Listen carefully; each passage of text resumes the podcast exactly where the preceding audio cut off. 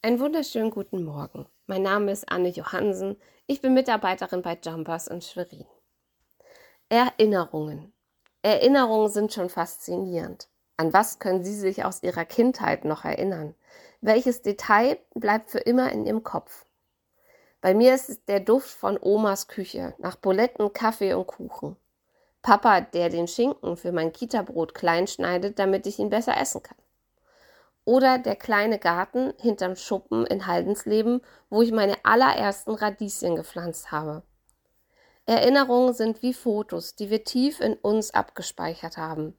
Doch meistens, wenn man ein wirkliches Fotoalbum in die Hand nimmt, dann stellt man auch fest, an wie viel man sich nicht mehr erinnern kann. Wie viele Dinge gewesen sind oder waren, aber nun einfach weg sind.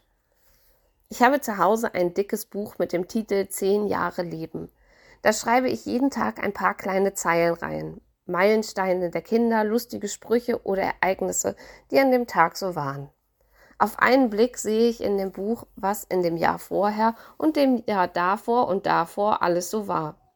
Es ist unter den materiellen Dingen wohl mein wertvollster Schatz, denn es ist randvoll mit wunderschönen Erinnerungen, die sonst einfach weg gewesen wären. Ich bin jedes Mal wieder überrascht, an wie viel ich mich nicht mehr erinnern kann obwohl es doch erst im Jahr vorher war. Vor welche unüberwindbaren Probleme uns die Kinder noch vor zwei Jahren stellten, die heute gar keine Rolle mehr spielen. Beim Blättern in meinem Buch werde ich dankbar. Dankbar für so viel Schönes, das mir widerfährt, aber auch für so viele Probleme, die mit der Zeit einfach von alleine besser wurden. Du bist reich beschenkt. Vergiss das nicht, sage ich dann immer. Die Tageslosung für den heutigen Tag steht im Psalm 103, Vers 2 und lautet, Lobe den Herrn meine Seele und vergiss nicht, was er dir Gutes getan hat.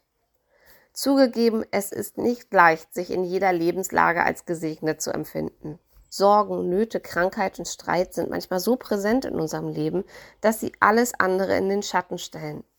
Niemand kann von ihnen dann verlangen, noch dankbar zu sein. Das würde auch gar nichts helfen, sondern würde sie wahrscheinlich nur noch wütender machen. Jetzt soll ich auch noch dankbar sein. Diesen Lebensrat können nur sie sich selbst geben. Vergiss nicht, nicht aus irgendwelchen moralischen oder religiösen Gründen, sondern um ihrer selbst willen. Denn ich glaube, jeder von uns kennt so einen richtig bitteren Menschen. Einen Menschen, der immer unglücklich ist und nichts Schönes in seinem Leben sieht. Ich glaube, das Gegenteil von Dankbarkeit ist nämlich nicht unbedingt Undankbarkeit, sondern Bitterkeit. Lieber Hörer, liebe Hörerin, bist du bitter? Vielleicht nur gerade, vielleicht ein kleines bisschen? Falls ja, dann sprich dir selbst den Rat zu. Vergiss nicht.